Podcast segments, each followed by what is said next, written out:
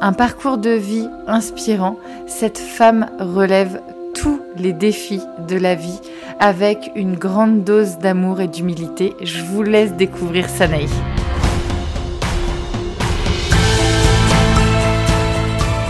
Bienvenue à bord du podcast Femmes rayonnantes, un podcast pour les femmes qui veulent un quotidien connecté à l'épanouissement et à l'abondance de l'amour, du temps et de l'espace pour créer la vie sur mesure dont tu seras l'héroïne.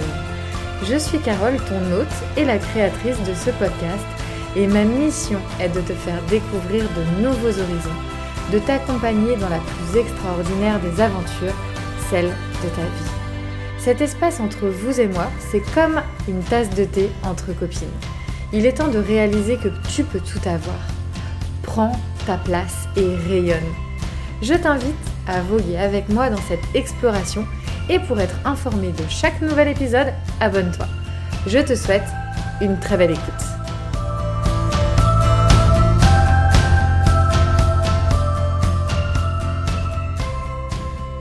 Bonjour Sanaï, j'espère que tu vas bien. Je suis ravie de te retrouver au micro de Femmes rayonnantes, le podcast.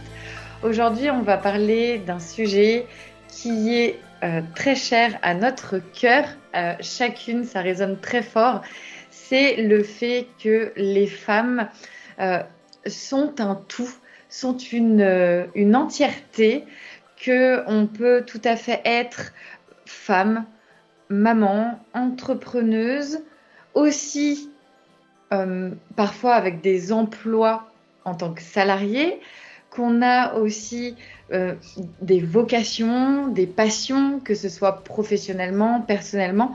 Donc on va parler ensemble de justement cette notion de personne entière avec toutes nos casquettes, mais aussi toutes euh, nos passions, nos aspirations. Donc euh, voilà, je suis vraiment super contente de faire cet enregistrement avec toi. Voilà, la première question que j'ai pour toi, Sanaï, c'est est-ce que tu veux bien nous retracer ton parcours aussi pour qu'on puisse euh, comprendre l'évolution personnelle, professionnelle? Et puis ensuite euh, voilà, j'ai des questions que j'adore poser parce que ça reflète vraiment la personnalité. Mais déjà, on va commencer par euh, un peu ce fil dans ton histoire. Oui, alors déjà, bonjour Carole. En tout cas, euh, je suis ravie d'être là avec toi pour cet enregistrement. Merci beaucoup pour cette euh, invitation. Euh, c'est vraiment un honneur pour moi et comme tu l'as dit, effectivement, je me retrouve beaucoup en fait dans ce sujet de femmes multi parce qu'étant moi-même maman de quatre enfants, entrepreneur et salariée, donc forcément, je suis une femme multi et tout l'enjeu en fait, c'est de concilier en fait hein, ces différents rôles dans notre vie et de faire que ça se passe au mieux au quotidien et ce, dans les différentes sphères de notre vie. Tout à Alors, fait. Donc, pour te dire un petit peu mon parcours, il faut savoir que moi, à la base, je suis une infirmière, donc, je suis diplômée depuis l'année 2010 euh, et que j'ai évolué depuis en fait en santé mentale essentiellement euh, parce que j'adore l'humain, j'adore la psychologie, etc. Euh, alors mon cheminement, c'est que ben, ben, voilà, donc je suis infirmière, la vie suit son cours, j'ai mon premier enfant, mon deuxième, et au troisième enfant, la vie bascule un petit peu pour moi parce que j'apprends que j'attends un enfant porteur de handicap. Euh, donc là, ben, je n'ai pas pu reprendre mon travail tout de suite, donc j'ai dû faire une longue pause de trois années. Et en fait, durant cette pause, euh, ça m'a aussi permis de beaucoup me re-questionner de qu'est-ce que j'aimerais, qu'est-ce que je voudrais et qu'est-ce qui serait idéal en fait dans cette nouvelle vie pour moi, euh, puisque c'est indéniable, j'ai eu un enfant en fait qui nécessite beaucoup plus ma disponibilité du fait de la prise en charge hein, de sa pathologie, etc. Euh, donc, je me suis formée en fait au métier de coach, mais je suis à la base, je suis infirmière formée à l'hypnose, euh, à l'EFT, donc qui est une technique de libération des émotions. Et donc, il me manquait quelque chose pour pouvoir en fait apporter mon aide un peu comme je faisais à la clinique, mais différemment. Euh, de la manière dont, dont j'aimais le plus, c'est-à-dire avec le bien-être en plus, la proximité en plus, prendre mon temps en fait avec les femmes que je pourrais accompagner. Et donc, je me suis formée au métier de coach professionnel et je me suis aussi euh, formée à la PNL, donc la programmation neurolinguistique, si tu connais. Euh, je pense que ça parle à certaines femmes. et voilà, donc grâce à ça, j'étais parée. Je me suis dit, bon, ben, cool, je vais reprendre en fait euh, à temps partiel quand je pourrai, puis j'exercerai ce métier de coach de vie. Donc en fait, je me suis formée sur une année. Euh, tant bien que mal, tous les soirs, quand les enfants allaient se coucher, moi, je prenais mes bouquins, mes cahiers, puis, euh, et puis ça se fait, en fait, hein, finalement, en fait, quand on arrive à trouver du temps. En fait, le temps, des fois, il faut le prendre. C'est Moi mm. non plus, j'avais pas le temps, hein, j'avais pas le temps, mais j'ai décidé de le prendre parce que je pense que avoir des objectifs, c'est hyper important. Savoir ce qu'on veut et où on veut aller pour pouvoir se donner les moyens et trouver la motivation nécessaire d'atteindre ces objectifs-là. Donc voilà, donc c'est comme ça que j'ai cheminé, puis c'est comme ça que j'ai créé Forel Coaching. Mais moi, ma vie est semée d'embûches. Au moment où je lance la page, euh, j'apprends en fait trois mois après que mon petit garçon est malade. Donc il a une leucémie. Hein, donc euh, mes, abonnés, mes coachés le savent. Donc il tombe malade et là, forcément, j'ai dû mettre ça en pause. J'ai repris au bout d'une année. Donc ça, je crois que c'était en 2021. Donc, c'était en 2021, fin 2021-2022. Là, je lance la machine, je me fais coacher, je me fais accompagner pour lancer le business en ligne. Mhm. Et, euh, et puis, bah, c'est le début de l'aventure, en fait. Ok. Ok, c'est euh, très inspirant. Enfin, moi, je, suis vraiment euh, touchée par ton parcours parce que hum, tu gardes en tête le fait de d'être ta priorité, de d'être présente pour tes enfants, mais aussi de te réaliser en fait. Euh, de te réaliser, de t'accomplir. Après, je pense que c'est un cheminement aussi que euh, tu as fait à partir, euh, bah, tu le dis, de ta troisième grossesse. Ça a commencé déjà, peut-être même avant, hein, parfois même avant. ça, ça, commence tout doucement à travailler sans qu'on s'en rende trop, trop compte. Mais ce, qui est, euh, ce qui est important, ce que je veux vraiment que, qu'on retenir là, c'est la résilience mm. tout en étant euh, dans la motivation, dans le côté où euh, tu as su à un certain moment mettre de côté quelque chose pour donner davantage de place à une autre, sans pour autant dire bah, il faut que j'arrête tout d'un côté parce que ça ne sera pas possible. Euh, je pense que c'est là une grande force de se dire, OK, je ne peux pas mettre mes curseurs à 100% partout, mais par contre, je ne suis pas obligée de faire des choix. Je ne suis pas obligée d'être que dans un rôle ou que dans une case, et je peux m'octroyer le droit, en fait, parce que y a, enfin, en fait, euh, c'est nous-mêmes envers nous-mêmes. qui nous interdit de le faire, de devoir. Euh, c'est ça. C'est très important ce que tu es en train de dire, effectivement, parce que ce que j'ai oublié de dire, c'est que euh, l'année qui a suivi en fait la naissance de cet enfant, j'ai, franchement, je suis tombée dans le burn-out en fait, hein, dans le burn-out mmh. maternel, parce que j'avais beaucoup de rendez-vous, plus la vie de maman de mes deux autres filles, donc un qui allait à l'école, etc. Donc c'était très chargé. Et c'est là que je me suis dit, mais en fait, euh, ça peut pas continuer comme ça. Maintenant, il faut faire quelque chose. Et parce que qu'est-ce qui m'a mis dans le burn-out? C'est de m'être oubliée, en fait, et d'avoir mis en avant que les enfants, les rendez-vous, la maison, etc. Et c'était plus épanouissant, en fait, pour moi. Donc, j'ai voulu reprendre une formation, etc., lancer une activité, mais comme tu dis, sans me mettre la pression, parce qu'en fait, on ne peut pas être partout. J'ai essayé, et euh, j'ai essayé et puis euh, ça m'a coûté quand même, hein, tu vois, donc euh, j'étais pas très bien. donc du coup, voilà, donc je me suis dit maintenant, sans pression, tranquillement. Et puis de toute manière, je suis toujours à même, tu vois, au moment de lancer mon entreprise, de avoir à côté un petit travail, même à temps partiel, etc. Mmh. Parce que quand même, faut le dire, hein, une sécurité financière, ça aide toujours un peu quand on lance quelque chose de nouveau. Donc c'est quelque chose qui est important au début. mais voilà, on ne peut pas être à 100% pour tout, mais c'est vraiment se donner le temps pour mettre le temps aux priorités et ensuite cheminer tout doucement pour rassembler les deux bouts, en fait, j'ai envie de te dire. Oui. Est-ce que pour toi, tu, euh, je ne sais pas, hein, il y a un parcours de vie, c'est énormément d'expériences, d'aventures, euh, de défis, mais est-ce que tu penses que c'est le plus grand défi de ta vie? Euh, le fait d'avoir de m'être lancée là-dedans, tu veux dire, euh, tout en étant, euh, en, ayant vécu ces épreuves-là? Oui, oui, oui, parce que, enfin, du point de vue personnel, c'est puissant quand même. Oui, je pense que ça a été ma plus belle leçon de vie, en fait, mes épreuves accumulées, c'est-à-dire la maladie, le handicap. Il faut savoir qu'en même temps, j'ai aussi la maladie d'un proche très, très proche, donc je les ai accumulées pendant trois années. En fait, on a enchaîné les épreuves. Et finalement, en fait, euh, je trouve que ça a été ma plus belle leçon de vie parce que je me suis dit maintenant, on fait quoi? Parce que je suis encore jeune, on fait quoi? Donc, comment j'envisage les prochaines années à, vivre? Comment j'ai envie de les vivre? Parce que j'avais vraiment, j'avais la dolce vita avant. C'était tranquille, j'avais mes deux filles, on partait beaucoup en vacances, etc. Donc, clairement, ma vie, elle a basculé. Mais euh, j'ai décidé en fait de garder espoir et ça, je pense que c'est important. Et c'est là aussi que mes formations par la suite hein, en développement personnel me l'ont bien fait comprendre.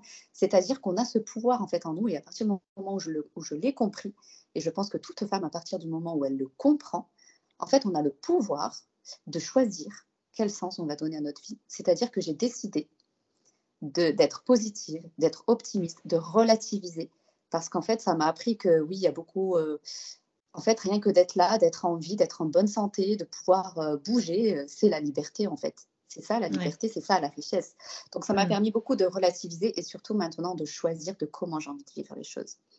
Parce que quand je décide de les vivre de manière positive, en voyant le bon côté des choses, en prenant de la hauteur, en prenant du recul, eh ben, je les vis beaucoup plus sereinement. En fait, c'est du stress en moins pour moi. Et du coup, c'est un impact négatif en moins dans mes relations. Au contraire, ça se passe mieux. Est-ce que euh, le fait de te dire, OK, aujourd'hui, c'est moi qui choisis. Je, veux choisir comment je vis les, euh, les épreuves, euh, comment je veux voir les choses à ma propre perception. Est-ce que à un moment ça t'a fait peur peut-être ou tu t'es dit non maintenant ça suffit, je veux décider, enfin je veux décider de, de, mon, de ma vie. ok, il y a des choses que je ne peux pas contrôler, comme, euh, bah, comme par exemple la maladie, le handicap. Euh, il y a tellement de choses dans une vie que l'on ne contrôle pas. Euh, je pense qu'en plus, ça peut faire peur parce que il y a une notion où quand on contrôle tout, Enfin, on a l'impression de tout contrôler, sauf que ça marche pas du tout notre truc. Moi, été aussi beaucoup dans le, dans le contrôle comme ça, de me dire non, tu tiens, tu tiens, tu tiens, tu lâches pas, et tant que tu lâches pas, ça ira. Sauf qu'en fait, c'est tout l'effet inverse qui se, qui se crée. Mm. C'est qu'en fait, on, c'est la spirale infernale dans l'autre sens. Oui. oui, parce qu'en fait, il y a comment je décide de vivre les choses et de les appréhender et d'avancer mais il y a aussi le fait d'accepter, en fait, de lâcher prise, d'accepter certaines émotions, d'accepter que bah, parfois bah, c'est difficile, euh, parfois on se plante, que parfois c'est douloureux. En fait, c'est vraiment, euh, c'est vraiment, euh, j'ai fait ce choix-là, en fait, tu vois, de, penser comme ça, mais je ne me mets pas de pression dans la mesure où je m'autorise le droit bah, de, tomber. Tu vois ce que je veux dire? Je m'autorise le droit de craquer, en fait. Donc, Si euh, tu as envie de crier ou de pleurer, enfin, de, d'extérioriser en tout cas. Je le fais. Ouais, ok. Voilà, je le fais, puis surtout je le verbalise parce que la communication c'est hyper important aussi pour les gens hein, qui nous entourent parce que quand vous mm. vivez ce genre d'épreuve, c'est toute la famille qui en est impactée, hein, donc euh, forcément la communication elle est primordiale là-dedans. Oui, j'imagine bien qu'il y a euh, déjà sa propre gestion des émotions. Puis alors, enfin, non, j'imagine pas, mais enfin, on parle de ses enfants, donc euh, c'est quand même complexe. Il y a la fratrie, il y a le couple, il y a la cellule familiale. Donc, comme tu dis, il faut réussir à déjà soi-même. Après, on a la cellule du couple, parce qu'en fait, je pense que quand on a soi-même et le couple, qui arrive à communiquer face à des défis pareils, j'imagine bien que pour les enfants, tout devient euh, plus clair et plus fluide quand déjà, en tant qu'adulte, on arrive à mettre des mots, à... Je dis pas que... Euh, comment dire ça doit être de loin, enfin ça doit être loin d'être facile en fait, mais je pense que, comme tu dis, réussir à mettre des mots, même si parfois ils sont pas forcément justes ou autres, en fait, il n'y a, pas, a pas une justesse, il y a ce que nous, on ressent à l'intérieur. Et c'est aussi beaucoup ce que l'on apprend dans la communication euh, euh, non violente, c'est d'exprimer déjà ce que nous, on, ressent. Euh, et, et, parfois même, on a besoin de dire à la personne en face, je ne parle pas de toi, je parle de ce que moi, je ressens ne le prends pas pour toi, mais c'est ce que moi, là, je ressens. Et je pense que parfois, on oublie un petit peu.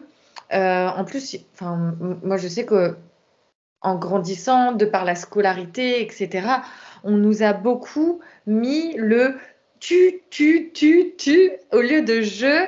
Et parfois, euh, le jeu, moi je me souviens, quand plus jeune, j'utilisais le jeu. Je, je, il y a eu des moments où on me disait Oh oui, mais euh, tu, tu, parles souvent de ce que toi tu ressens, de ce que toi, et ça peut, pour certaines personnes, ben, être frustrante parce qu'elles ne s'autorisent pas. Mm. À, c'est pas forcément une mise en avant, c'est juste extérioriser pour, ben, pour pouvoir communiquer de façon euh, plus fluide. l'autre comprend mieux, en fait, du coup, notre ressenti, nos réactions, notre attitude aussi, peut-être, hein, dans une situation donnée. Donc, euh, et comprendre aussi que ce n'est pas forcément envers lui, mais c'est surtout ce que je ressens qui est en train de s'exprimer. Mm. c'est vrai que c'est important. tout à fait, tout à fait. Euh, moi, j'avais une question, et enfin, c'est une de mes questions préférées. euh, Sanaï, c'était quoi ton rêve de petite fille? Bah, c'est drôle, hein. mon rêve de petite fille, c'était de travailler dans un hôpital. ok. Donc, euh, tu avais déjà cette euh, vocation sans forcément avoir un métier en tête, mais tu savais déjà. Oui, je savais déjà que je voulais travailler en fait avec. Finalement, ça a été voilà dans un hôpital, mais pas un hôpital euh, classique. Moi, ça a été dans la santé mentale, mais ouais, mais j'ai toujours l'image en fait de cette petite fille. D'ailleurs, d'ailleurs, j'étais allée voir en fait ma petite sœur qui était en couveuse à la naissance, etc. Et, je sais pas, j'ai aimé l'ambiance des hôpitaux, c'est chelou, hein, mais j'ai aimé, je, ne sais pas, je me suis dit, je me verrais bien travailler dans un hôpital plus tard. Et euh, non, j'étais à fond là-dedans. je comprends, je comprends. Moi-même, maman de, deux enfants nés, euh, nés prématurément, dont euh, Malo qui est l'aîné où on a été vraiment en service néonat, donc besoin de changer de maternité. Enfin, ça a été mmh un sacré parcours. Et hum, je me souviendrai toujours que c'était notre premier et il y a une des femmes, et c'est là où on se dit le monde est petit, il y a une des femmes du service de néonat qui connaissait très bien ma maman ah. et qui nous a autorisé en fait euh, à prendre la salle normalement réservée aux, on va dire, aux rencontres de la fratrie pour mhm. nos frères et sœurs à nous. Et moi, à ce moment-là, quand Malo est née, j'avais ma, petite sœur euh, qui maintenant est bien grande, mais à ce moment-là, elle, elle avait 9 ans. Et hum, on lui avait demandé si elle voulait voir euh, Malo. Bon, après, il n'était pas euh, très, très grand préma, donc c'était possible. Et donc, elle est venue. Et voilà, les années sont, ont passé et elle s'est prise d'une passion justement pour la néonate, pour euh, tout cet environnement. Et aujourd'hui, euh, elle a fait ses études d'infirmière dans le but d'aller euh, vraiment sur des services de, de néonate, de soins vraiment intenses avec bah, les trouver sa vocation C'est ça. Et je me dis comme quoi, parfois, juste un je sais pas, une rencontre, un lieu, mhm. quelque chose, tu dis c'est étrange. Ça nous marque, ça nous en fait. Mhm. Je pense, à ce moment-là, tu avais beau être petite, tu as sûrement été dans un hôpital un jour et bah, ça a vibré quelque chose et tu t'es dit c'est ça et rien d'autre. quoi. Enfin, et c'est resté. Ouais.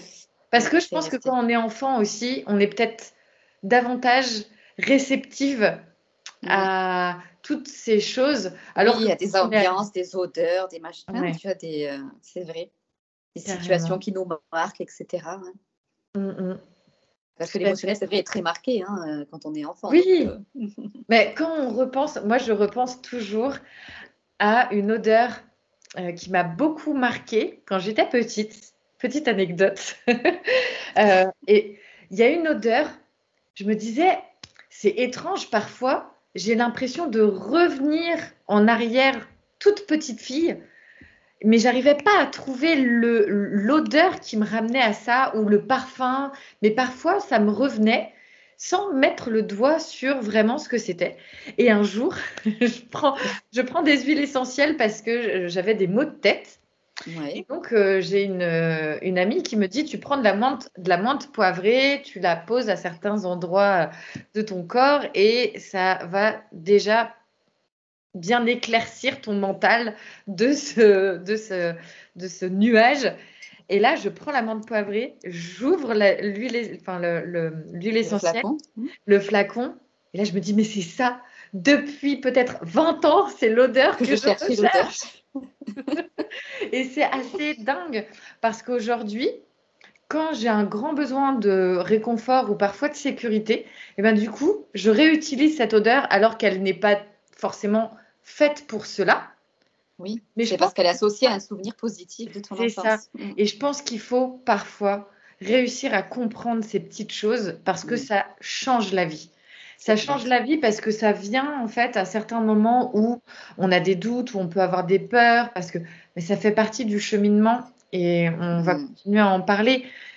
Euh, de, de, retrouver en fait comme ça des points d'ancrage où il n'y a pas forcément besoin de comprendre Juste se dire, OK, ça, ça me fait du bien. C'est ça. Et, euh, et, ce côté ancrage où j'en suis persuadée, on n'a jamais de certitude sur les choix qu'on fait. Euh, là-dessus, que ce soit dans nos vies pro, vie perso. Euh, là, en plus, Sanaï, tu expérimentes aussi le côté salarié, entrepreneuriat, maman, femme, euh, multi. C'est multi, euh, multi-potentiel, multitâche, euh, multi-casquette. ça. Multi oh, c'est vraiment un métier polyvalent être maman et active, ah, et femme active. complètement, complètement. Ça nous emmène à de grands, grands challenges. Et c'est d'ailleurs pour ça, je pense, qu'il y a aussi beaucoup de femmes qui sont dans un mal-être. C'est qu'en fait, c'est tellement énorme Personne ne nous mm. prépare à ça. Oui, c'est ça. Personne ne nous prépare à ça, effectivement. Il n'y a pas de formation de toute façon, hein, en plus d'ailleurs. Hein. Puis on a beau avoir euh, trois, quatre enfants, euh, c'est différent parce qu'ils ont un tempérament différent, chaque enfant, etc. Puis, euh, donc il faut s'adapter. on est, je pense que le métier de maman, c'est un métier où on est tout le temps en fait en formation toute notre vie. Hein. C'est ça, même quand ils auront 20 ans, on sera encore en formation. En train d'apprendre des nouvelles choses. C'est ça. Mais euh, sur, sur ce côté, justement, où est-ce que parfois tu t'es pas, euh, tu t'es pas dit, j'y vais, mais j'ai la trouille, quoi. J'y vais, mais j'ai la trouille. Est-ce que, est-ce que ça, ça Je me le suis dit, je me le suis déjà dit, bien sûr. Je me suis déjà dit au départ. Enfin, ça a tourné en rond plusieurs mois dans ma tête, tu vois, avant que je franchisse le cap. Mais euh, si on tente pas, on saura pas en fait. Si on tente pas, on ne sait pas ce qui se passe. Et puis, euh, j'ai tellement appris que oui, en fait, affronter la peur, parfois, ça permet derrière de gagner des choses entre guillemets. Par exemple, je, pense à la femme, je ne sais pas qui, a peur d'aller vers un projet parce qu'elle manque de confiance en elle, etc., euh, de faire bah, la première action qui va l'y emmener, bah, le jour où elle va la faire, ça va lui donner, redonner un petit peu confiance et puis elle va passer à la suivante étape. Donc en fait, on a peur, mais quand on franchit cette peur, bah, on gagne des choses en retour. Même si ça ne se passe pas super bien, on gagne une leçon, un apprentissage et puis on repart. ok.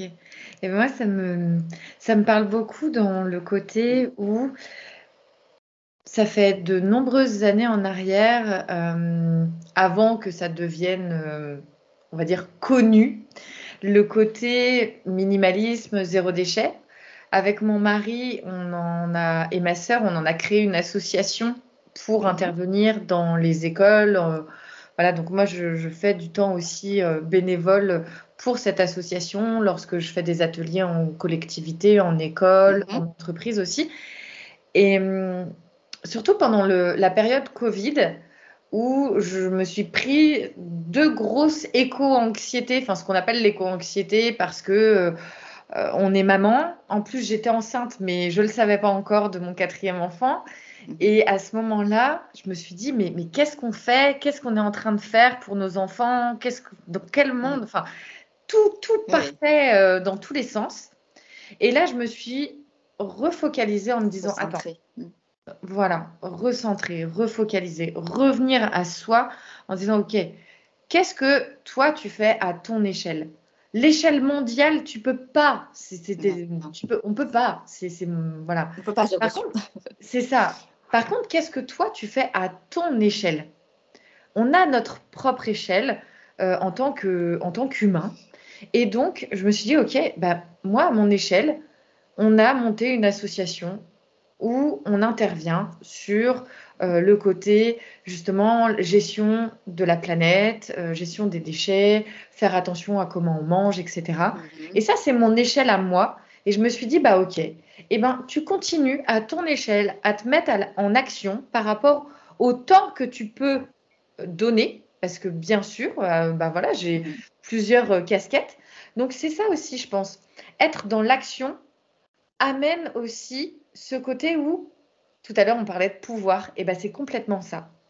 Quand on passe à l'action, on se sent euh, puissante parce qu'on sait qu'on a ce pouvoir de se dire, OK, à mon échelle, je fais ces choses pour tel ou tel objectif qui sont importants pour moi.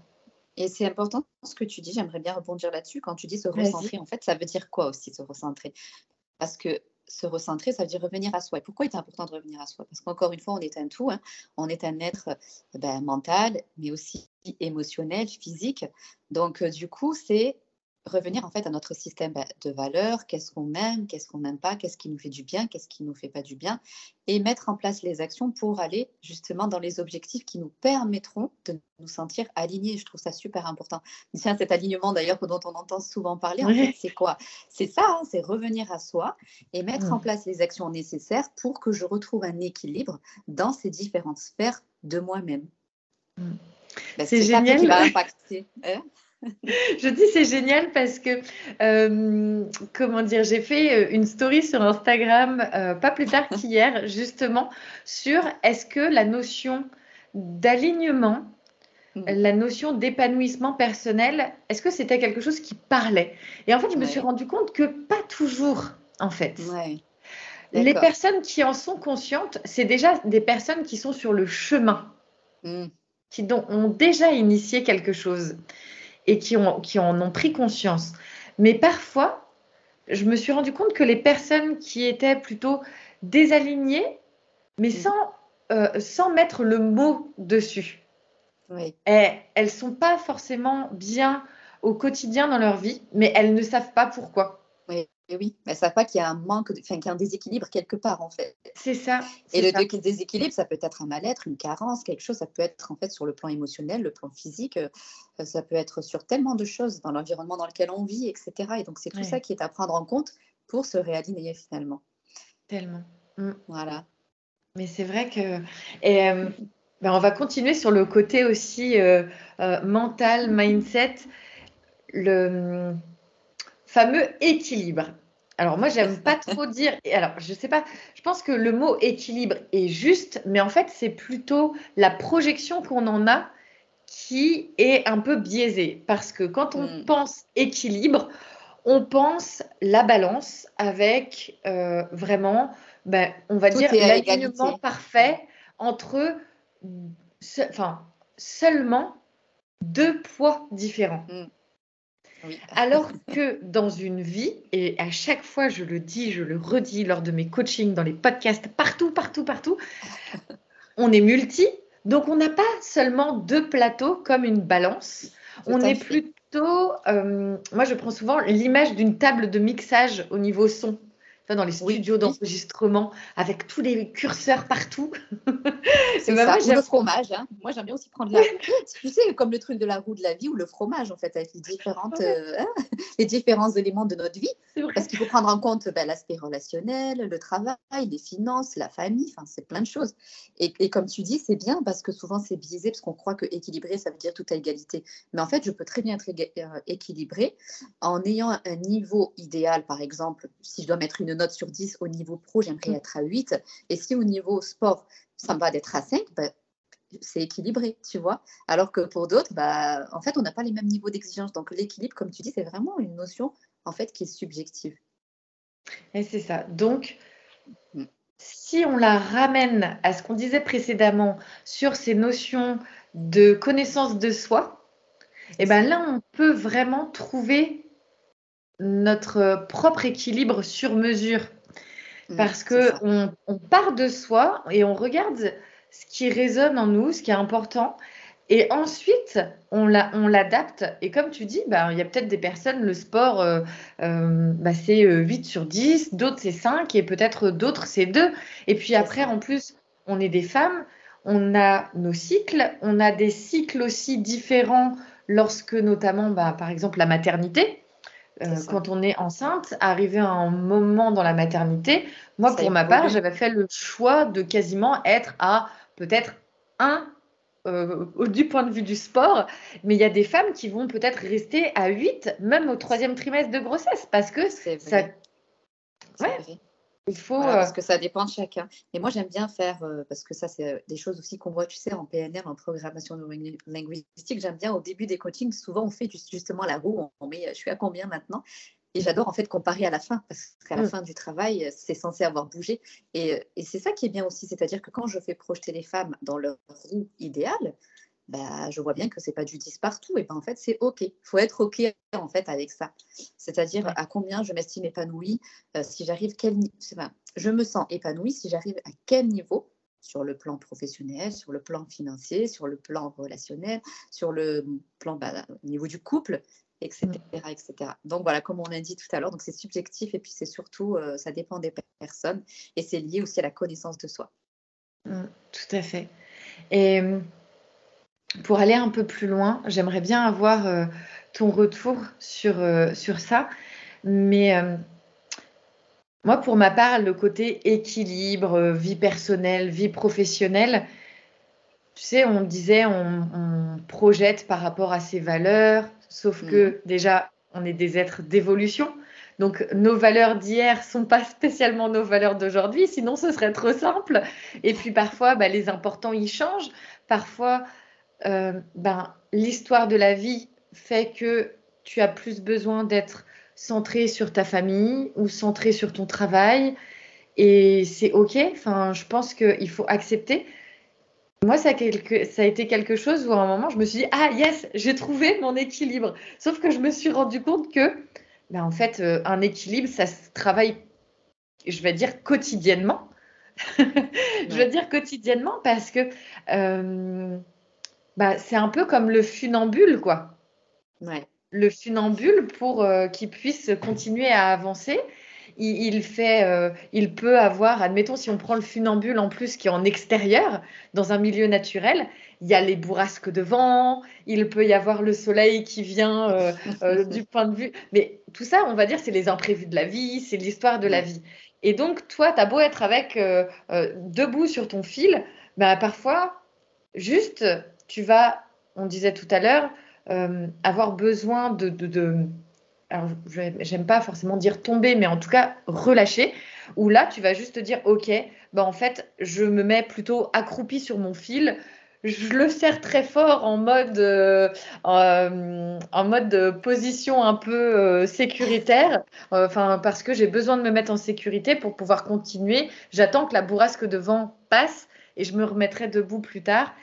Et j'adore cette euh, notion du funambule en, milieu naturel. Je ne sais pas si vous avez déjà, en tout cas les auditeurs, auditrices, déjà vu des funambules, des personnes, euh, bon c'est du sport extrême, hein, faire, euh, voilà, de, notamment dans le, tout ce qui est Grand Canyon aux États-Unis ou des choses comme ça, quand ils sont sur les, les, les cordes, je me dis non mais ils sont ils sont fous, ils sont fous, ils, sont, fous. Et on voit et on voit la corde comme ça qui vacille, qui va enfin et on, les voit c'est et je pense que ouais, c'est flippant. Et en même temps, on voit bien aussi qu'il y a des, mm, des professionnels qui vont y aller bah, vraiment beaucoup plus en douceur, d'autres qui vont carrément s'amuser à euh, faire swinger la corde, etc. Et je me dis, bah, en fait, vois la vie aussi comme ça, c'est que euh, parfois tu as besoin de petits cramponnés, parfois tu joues avec, mm. parfois tu vas un peu en mode euh, cool, euh, j'ai pas trop trop envie.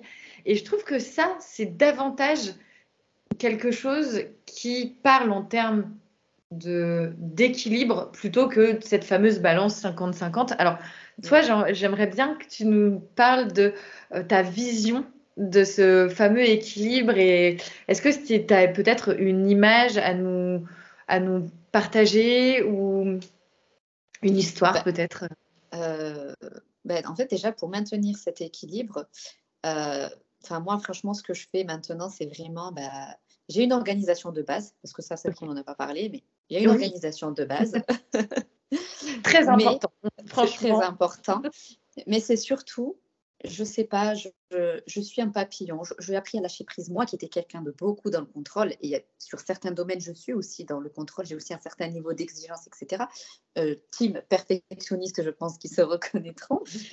Mais j'ai appris à lâcher. Et je pense que c'est le secret, c'est ça, c'est organisation, lâcher prise et gestion des émotions je garde, en fait, j'essaie de toujours avancer en gardant ces cases en tête. En fait, quand j'ai un imprévu, comme tu dis, quand il y a un événement, quand il y a quelque chose qui va venir faire basculer euh, ou compliquer ma journée, etc., eh bien, je reviens à ces trois cases-là et je me dis, bon, maintenant, c'est laquelle qu'il faut sortir? Est-ce que je lâche prise? Est-ce que je gère mon émotion? Euh, Qu'est-ce que je fais, en fait? Qu'est-ce que j'en fais? Qu'est-ce que je décide d'en faire? De toute façon, c'est là. Donc maintenant, quelle est l'alternative? C'est vraiment cette prise de recul tout en ayant cette pensée rapide sur, sur euh, qu'est-ce que je vais en faire? Tu vois. Donc c'est vraiment, euh, moi je pense que c'est aussi important en fait euh, de prendre du recul. Chaque journée, en fait, on ne sait pas exactement comment ça va se passer, on ne sait pas euh, quel est le tonnerre qui va venir frapper, l'orage qui va venir frapper. Mais franchement, ça m'a aidé à devenir une femme apaisée que de vraiment de lâcher prise, de prendre du recul, de me dire maintenant j'en fais quoi en fait? C'est bon. Est-ce que je suis là tout de suite? Est-ce que c'est ce que je ressens qui est compliqué? Est-ce que c'est la circonstance réellement qui est compliquée, donc on va essayer de lui trouver une solution. Ou alors est-ce que là, il faut que je prenne une pause? Tu vois, mmh. c'est vraiment euh, de se dire je fais quoi? C'est fort parce que ça veut dire que du coup, tu arrives à conscientiser quasiment au moment où tu sens que ça vient en, un peu en frontal vis-à-vis de tes émotions, vis-à-vis de ce que tu avais prévu. De... Alors oui, parce que c'est un travail aussi que j'ai fait sur moi, notamment grâce à des coachings, etc. Et des choses, en fait, que j'ai ancrées dans ma tête, tu vois, et qui m'ont permis beaucoup, beaucoup de prendre ce recul. Et, je trouve ça génial, en fait, surtout quand t'es maman, tu as besoin de ce genre d'armes, en fait. Carrément. Carrément, mais c'est. Euh, et puis après, Carole, il y a un truc que, oh, oui, il y a un truc dont je parle beaucoup en fait sur ma page et que je communique à mes coachés. Il faut mmh. savoir que moi, j'ai une routine sérénité. Et en fait, par exemple, euh, un des exercices auxquels je ne déroge jamais, c'est la respiration consciente, en fait, ou la respiration, euh, où il y en a qui diront cohérence cardiaque, il existe tellement hein, d'exercices. Je fais ça, suivi de quelques minutes, en fait, de, de visualisation, en fait, positive. Qu'est-ce que je veux comme émotion aujourd'hui? Et en fait, je fais ça, ça prend cinq minutes, ça mange pas de pain, c'est rapide à faire. Et je le fais tous les matins et et vous pouvez aller voir sur Internet les bienfaits de la respiration, ils sont énormes. Donc, euh, ça prend cinq minutes. Moi, je le fais ben, au moment du lever, avant de me lever, d'attaquer ma journée. Je sais que là, je les ai les cinq minutes, on ne va pas venir me déranger. Donc, je le fais. Et franchement, euh, ça, ça a énormément changé aussi euh, ma façon d'appréhender chaque journée, en fait. D'accord. Oui, on parle de cinq minutes. On ne parle pas de la Miracle Morning qui dure 2h30 et qui est impossible à faire pour une maman. ça ne correspond pas à tout le monde en réalité, effectivement. D'accord. Ah bah non, mais c'est vrai. Et je trouve que c'est dur. Et je trouve que les femmes et les mamans sont dures envers elles-mêmes parce que j'entends beaucoup, oui, mais moi, j'ai pas le temps de faire une miracle morning, comme si c'était le truc qui allait faire que tu réussisses ta journée, alors que pas du tout. Tu le dis très bien. Cinq minutes, cinq minutes, c'est euh, ça, passe très vite. et vite, oui c'est très très drôle parce que le podcast que j'ai écouté euh, ce midi disait 5 minutes, 5 minutes par jour. À la fin de l'année, ça représente 30 heures.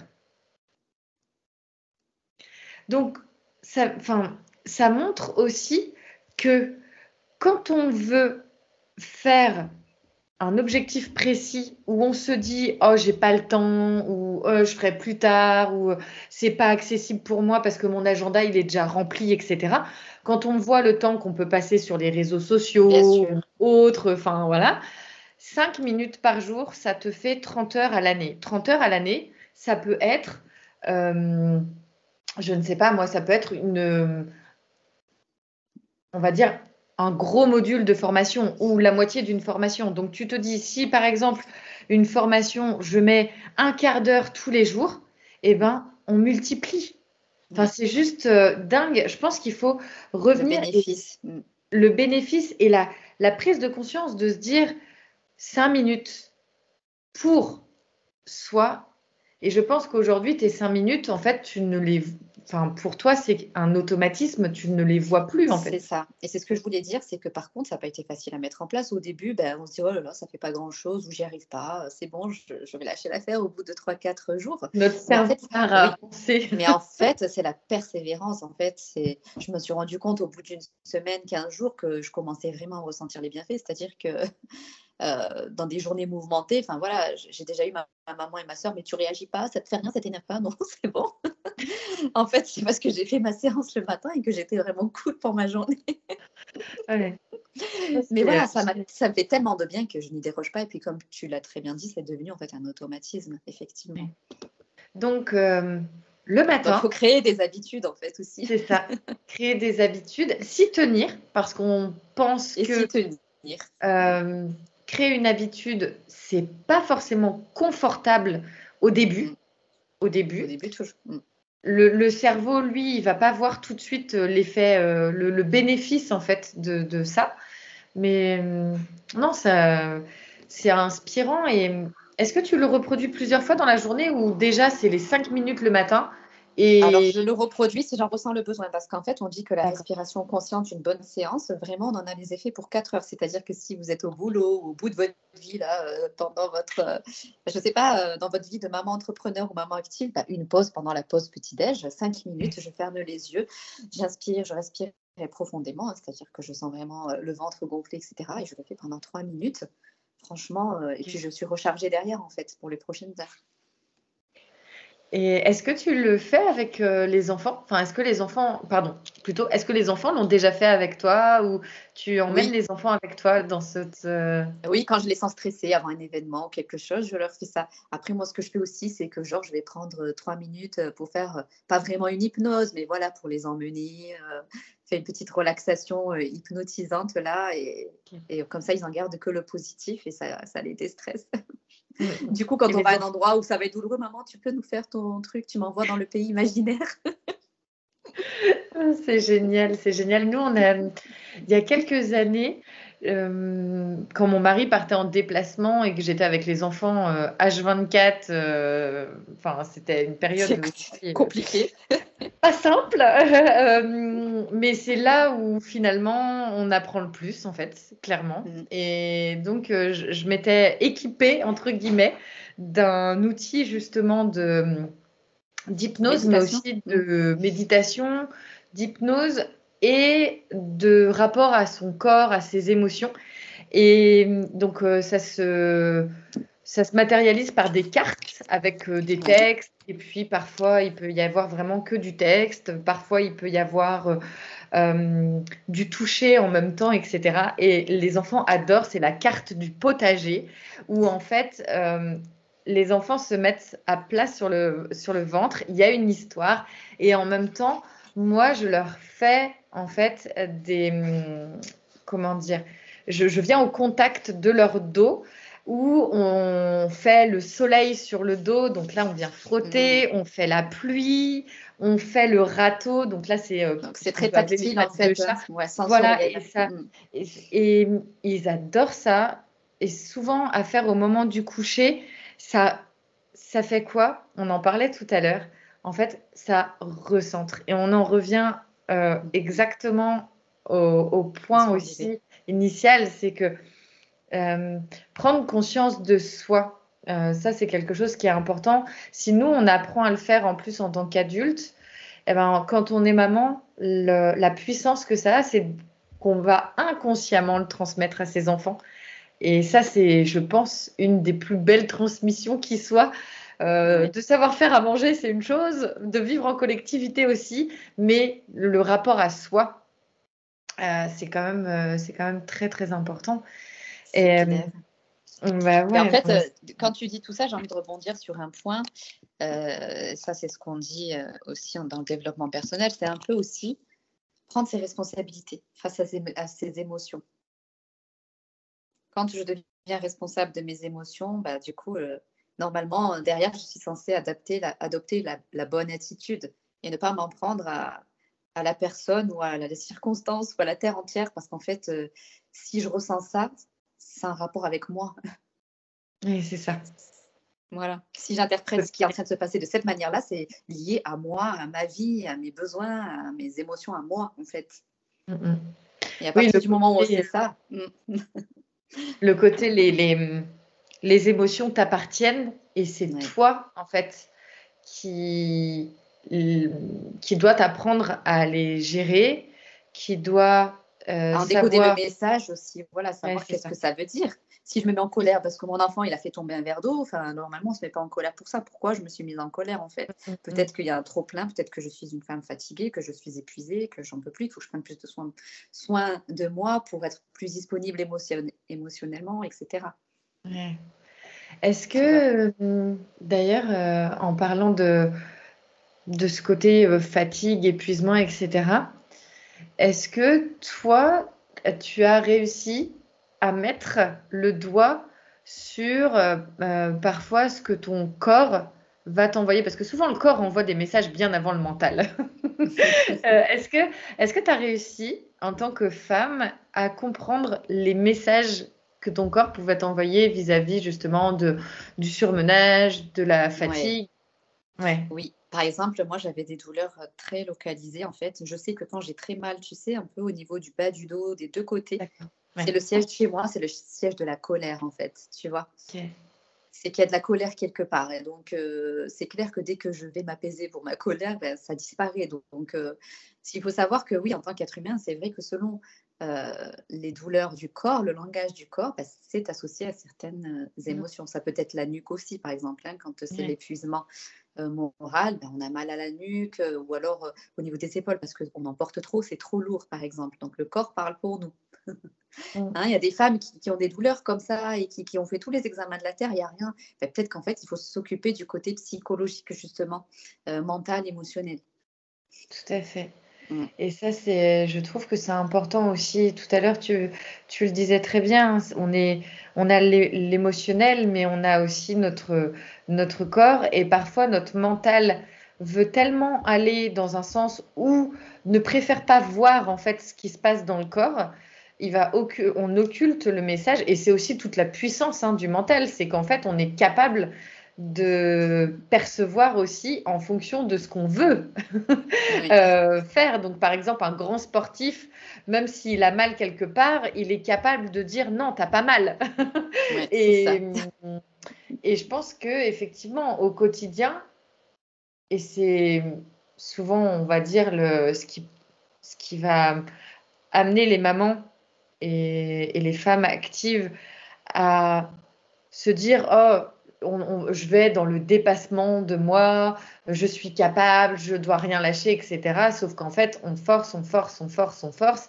Et puis un jour, euh, bah, pour qui, pourquoi mm. Ouais, ouais le, petit truc va faire que. On n'est pas fait et on n'est pas fait pour euh, tirer, tirer, avancer frontal il faut s'accorder en fait de lâcher prise, il faut s'accorder de prendre des pauses, il faut s'accorder aussi le droit à l'erreur, euh, le droit de mal faire en fait. Hein. donc euh, c'est ça. Hein. enfin, je veux dire, il n'y a pas de femme parfaite, il n'y a pas de femme idéale, il n'y a pas de mère parfaite. Et ça, il faut vraiment bien se l'entrer dans la tête. On fait du mieux qu'on peut. C'est vraiment se donner les moyens pour faire au mieux pour notre équilibre et pour notre vie familiale, relationnelle, etc. C'est marrant parce que, euh, notamment dans la période où j'étais toute seule avec les enfants et c'était en plus, ils étaient vraiment en bas âge, euh, donc c'était très très challengeant. combien ça a pu être compliqué. très très challengeant. Et donc, euh, je me souviendrai toujours, bah, je pense que c'est à cette période-là où je suis tombée le plus bas mentalement. et, et puis, en fait, je me répétais à longueur de journée, tu fais du mieux que tu peux avec euh, les possibilités que tu as. Parce qu'en fait, les possibilités des uns, des unes, on n'est pas du tout. Enfin, euh, les difficultés sont similaires. En fait, on se rend bien compte hein, que euh, toutes les mamans, les femmes, bah, en fait, on a quand même beaucoup de points communs, malgré que nos journées vont pas forcément se ressembler. Mais euh, on fait tout, en tout cas, du mieux qu'on peut avec les possibilités que l'on a au quotidien. Et quand on est, entre guillemets, dans le, moi, ce que j'appelle le dur, où on a l'impression vraiment qu'on jamais on va se sortir de, de, cette zone, eh ben, on y va une journée après l'autre, en fait. C'est ça. C'est ce que tu disais tout à l'heure, une journée après l'autre, on avance et euh, demain sera un autre jour et on fera toujours de notre mieux. Et parfois on pleure, parfois on... ça nous arrive aussi de crier ou autre, et c'est pas c'est pas grave. C'est normal. On a le droit, c'est humain. Et aussi euh, se montrer humaine envers nos enfants, c'est aussi leur montrer que euh, ben ils ont le droit, mais qu'il y a des façons d'extérioriser tout ça. Et ça, c'est important, vraiment. Mm. C'est important. Tu sais, une fois, j'étais en voiture avec ma fille, on revenait et, euh, elle me dit oui, il y a la tata de maternelle, ça fait des années qu'elle est là, elle est partie, tout le monde pleurait. Mais moi, par contre, maman, j'ai pas pleuré. Et j'ai rebondi. J'ai dit, ah, ça t'a rien fait qu'elle soit partie? Elle me dit, bah si, c'est triste. Bah alors, j'ai dit, Lina, on a le droit. Bah s'ils ont pleuré, c'est parce qu'ils montraient leur, leur tristesse et puis elle va leur manquer. J'ai dit, tu sais, on a le droit de pleurer. Elle me dit, bah, en fait, si j'ai pleuré un petit peu. Je dis, mais tu sais, ça ne veut pas dire que tu es faible. On aurait dit qu'elle avait associé, en fait, tu sais, pleurer à de la faiblesse. Si tu en as le droit de pleurer, au contraire, il faut pleurer pour faire sortir l'émotion, etc. Donc, c'est pour ça que c'est important. Et puis, c'est, je trouve que je me suis dit, il faut questionner nos enfants, il faut parler avec eux d'émotions, etc. Parce que parce qu'ils interprètent les choses. Mais oui, et elle avait Parce que malheureusement, je, je n'avais pas tous les outils avant bah, 7 ans.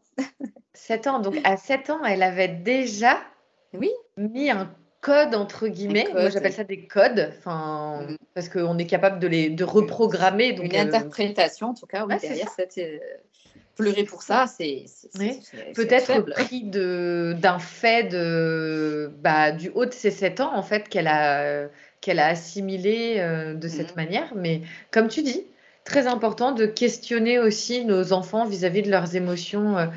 Moi, j'utilise beaucoup les couleurs même en tant qu'adulte, euh, souvent quand on, se retrouve avec les enfants, donc euh, chacun a eu sa journée, etc.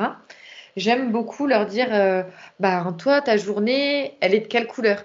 Et chacun a sa couleur positive ou négative mmh. entre guillemets. Et par exemple, Juliette, elle c'est arc-en-ciel. Arc-en-ciel, alors c'est quand la journée a été tip top. Et chacun a sa couleur et ça permet parfois, quand on n'arrive pas à trouver les mots, bah, une couleur, mm. ça peut aider. Et en plus, ça amène un dialogue. Et c'est ça que bah, moi, j'aime beaucoup. Ça. amène un dialogue. Et parfois, j'ai des enfants, euh, qui, enfin, j'ai un enfant qui va me dire, bah moi, c'est euh, noir. Et je, je, lui pose la question, ah bon, pourquoi j'ai pas envie d'en parler Ok, mais des fois, le soir, avant le coucher, bah, je sens qu'à ce moment-là, il y a peut-être besoin d'aller creuser un peu parce que. voilà. mais c'est important, on va trouver les outils de communication. Euh, bah, on en revient à la communication. le grand. communication, émotion, lâcher prise. Carrément. Et soi-même. Euh, mais oui. La, connaissance de soi et, et, la communication envers les autres. Ouais. Et est-ce que tu as envie, ou enfin, sûrement envie, excuse-moi de, la formulation, mais est-ce que tu peux nous partager peut-être euh, en quelques astuces, peut-être entre une et trois astuces que toi, tu as mises en place dans ton quotidien, vraiment des choses concrètes. Tout à l'heure, tu parlais d'organisation, du fait que ce soit important. Euh, pour toi, pour euh, justement ton équilibre euh, pro-perso. Je pense qu'on peut retenir vraiment ce côté respiration. Alors, il y a ce côté-là, donc euh, quelque chose qui est bien-être, en fait, un petit moment de bien-être. Donc, mmh. un grand verre d'eau, ma petite séance de respiration abdominale, mmh. avec la petite visualisation en plus, mais ça, il y en a qui ont du mal, donc c'est pas obligé, mais la respiration déjà c'est tip top. Euh, deuxième chose, c'est que j'ai aussi facilité la vie des enfants, c'est-à-dire que tu vois, le matin, ils ont besoin de leur gourde, de, certaines choses. Et ben, j'ai refait ma cuisine récemment et j'ai tout mis en bas. Comme ça, au moins, ben, ils m'attendent plus pour les choses, donc ils sont autonomes. Ils, préparent leur gourde d'eau, etc. Et les filles, elles ont accès, donc euh, elles sont autonomes là-dessus. Moi, ça me permet euh, de ne pas avoir ce petit souci le matin dans ma tête, etc. J'ai mhm. refait aussi un peu ce, cette organisation-là dans les chambres, hein, donc pour certains vêtements ou des choses qu'ils ont besoin régulièrement, mettre à la hauteur et faciliter l'accès en tout cas. Et troisième chose, ben, j'ai investi dans un, tu sais, une espèce de planeur là, euh, en trois parties que j'ai mis sur mon frigo et ça, je trouve ça juste génial. Donc, tu en as un pour les rendez-vous. Euh, donc, ça couvre tout le mois. Donc, je les note au fur et à mesure. Avec une petite partie note, là, je mets tous les trucs urgents qu'il va falloir gérer euh, rapidement, avec des deadlines à chaque fois et un tableau des menus. Parce que ça, c'est quelque chose aussi que je ne déroge pas, le batch cooking, sauf pendant les vacances. J'avoue, je ne le fais pas. Oui. Je suis, voilà, je prends les choses plus cool. Mais voilà, préparer mes repas à l'avance, cuisiner au maximum le, dimanche pour les trois prochains jours. Et puis tout est marqué dans ce, dans ce tableau de menu. Comme ça, au moins, on ne cherche plus euh, qu'est-ce qu'on va cuisiner ce soir. Carrément. C'est simplifier, simplifier son quotidien et euh, lui apporter c'est ça, c'est lui apporter la fluidité aussi mmh. pour que euh, ben, quand on a des imprévus ou autres, ah, eh ben, on n'a pas besoin de penser au repas du soir. Parce que mine de rien, maintenant que j'ai mis en place ça, je me suis rendu compte que c'était quand même une sacrée charge mentale. Hein. Carrément. Franchement. Mais tellement. Enfin, c'est... Et après, il y a plein de manières de l'expérimenter. Enfin, moi, si on parle vraiment du point de vue menu, euh, je l'expérimente de différentes façons par rapport à la zone, euh, on va dire la zone euh, que je traverse. Est-ce que, euh, est-ce que tu disais tout à l'heure, est-ce qu'on est en vacances? Est-ce que la période de travail est plus intense qu'à une autre? Est-ce que on a par exemple des bah là sur notamment le mois de mai quand on enregistre le podcast est-ce que sur la période du mois de mai avec les ponts etc les jours fériés ben on a peut-être des repas à l'extérieur, euh, pique-nique, euh, plein de choses. Ben, comment j'adapte tout ça les, jours fériés, euh, les jours fériés, on n'a pas forcément envie de passer du temps en cuisine à ce moment-là. Enfin, mm, mm. voilà, il y a plein de choses comme ça. Il faut penser vraiment pratique et ne pas être sur quelque chose. L'organisation, ouais, c'est ça. L'organisation, pour qu'elle puisse fonctionner, il faut qu'elle puisse être euh, malléable en quelque sorte. Parce que une organisation trop rigide, euh, dans le temps, c'est voué à l'échec parce qu'en fait, le, ça va être trop, trop dur mmh. à, garder. Donc, euh, Surtout pour les jours où on ne peut pas la, maintenir, bah, ça peut créer aussi hein, une frustration, enfin voilà, nourrir après des pensées négatives, etc. Carrément. Ouais. Non, non, donc on, utilise l'organisation pour son bien-être et pour le bien-être de la famille. On ne va pas euh, faire une organisation parce qu'il faut en faire une et que. Tout à euh, fait. Hum. on va arriver euh, à la fin de notre échange, mais j'ai un dernier, une dernière chose quand même à partager à nos auditrices et auditeurs, c'est l'instant portrait chinois. je ne sais pas si euh, quand tu étais plus jeune, tu as peut-être déjà fait ce jeu du portrait chinois, si ça te parle ou pas du tout.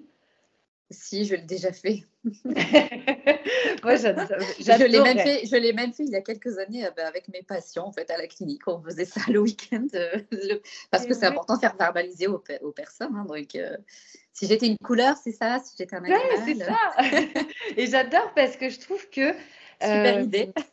c'est personnel ça, hum, il y a quelque chose qui se dégage de la personnalité. Mmh, c'est vrai. Euh, et, c'est, enfin moi en plus j'adore un peu ce format jeu, ce format où on retombe aussi un petit peu euh, des années en arrière. Ben, je l'aime beaucoup aussi. C'est une bonne idée. Alors du coup, première euh, question de ce portrait chinois. Quel est ton animal totem? Aïe, aïe, aïe. Moi, j'aime tout ce qui fait là. D'accord. La panthère noire. J'ai toujours adoré cet animal. La, force, la liberté, enfin, tu vois. ok. J'allais dire justement, est-ce que tu peux nous dire pourquoi? Donc euh, bah, voilà, tu as répondu. Euh. ok, la panthère noire. Enfin, très très bel euh, animal. et, mm. Et le message est assez, assez fort aussi. Donc, ouais. Mm. je me euh, retrouve en fait hein, dans cet animal quand je le regarde, tu vois. ouais. Avec les yeux euh, brillants. Euh. C'est ça. quel, quel est ton plat préféré? Bah, ma, fille m'a posé la question hier. J'ai dit, j'en ai pas qu'un seul de préféré. ah bah, on est gourmande, hein, forcément. Moi, je suis un peu pareil. Hein. S'il fallait en choisir que un, c'est compliqué, franchement. Mais je dirais, allez, s'il y en a un que je mangerais, franchement, une fois toutes les semaines, ce serait le couscous de ma maman. ok. Ah bah ça, euh, on rivalise pas en général ah avec les, repas de les repas de préparés des mamans, des euh, grands-mamans, ouais. C'est ça. Et si tu étais une couleur? Ah, le rouge bordeaux. D'accord. Précis alors, rouge bordeaux. ok. Est-ce que tu, euh, j'aime en fait les camailleux de, de, de, rouge bordeaux, tu sais, violacé, mauve, rouge je ne sais pas, je trouve cette couleur euh, chic. Euh, je la trouve, je trouve que c'est une belle couleur, tu vois, qui est comment sobre et chic à la fois. D'accord. Ouais, je vois, je comprends. je comprends. ta chanson Je t'entends pas. pardon, ta chanson préférée? Je crois que j'ai envie de te dire, pas, maintenant, j'en ai pas de préféré, mais avant, j'adorais beaucoup en fait les chansons d'Hélène Ségara. D'accord, ok. Ouais. on, a beaucoup écouté, enfin moi aussi, j'ai beaucoup écouté, beaucoup écouté Je me souviens, je crois que même encore dans un Walkman cassette pour euh, les personnes à qui ça parlera, le Walkman cassette. Mais t'en as encore, moi j'en ai plus. ah non, j'en ai plus, mais. Euh, J'adorais. Elle, tu euh, l'aimes. Carrément. Et euh, un film. J'ai aimé La ligne verte. Franchement, ce film, il était poignant. J'ai aimé ce film. Ok. Oui, c'est vrai que c'était un je m'en souviens. Enfin, c'est un film que j'ai dû voir. C'est un film dur, pas du tout à sa sortie, mais je crois que je l'ai vu. J'étais, je... il me semble que j'étais au lycée et ça m'avait. Euh, ouf. C'est marquant. Oui. après, moi, je travaille en psy, je crois que c'est normal qu'il m'a beaucoup plu. Mais dernièrement, franchement, les avatars, j'ai adoré aussi. Avatar, oui.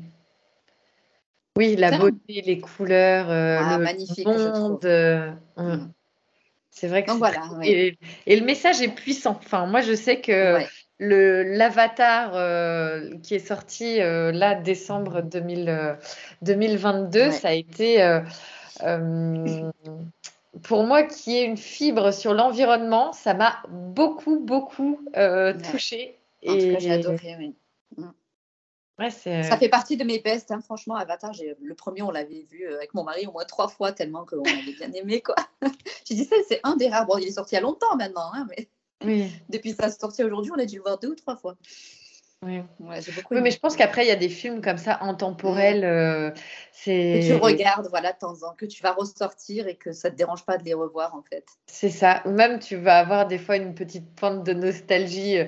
Moi, j'ai regardé euh, Titanic il n'y a pas longtemps. Ah oui, ça fait longtemps et là, que pas et là, je me suis dit, c'était quand, même, c'était quand même le film de, de cette d'une enfin je vais pas dire d'une autre époque mais, euh, c'était ça, ah, a marqué euh, l'histoire aussi du cinéma ah oui oui, du cinéma ouais, c'est clair. Qui ne connaît pas Titanic. Franchement. Peut-être mes filles elles doivent pas encore connaître mais vont pas tarder.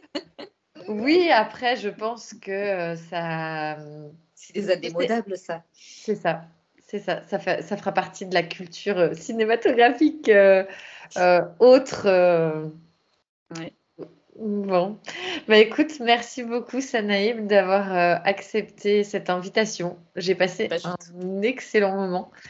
très... Je, t'en prie, moi aussi, franchement, c'est...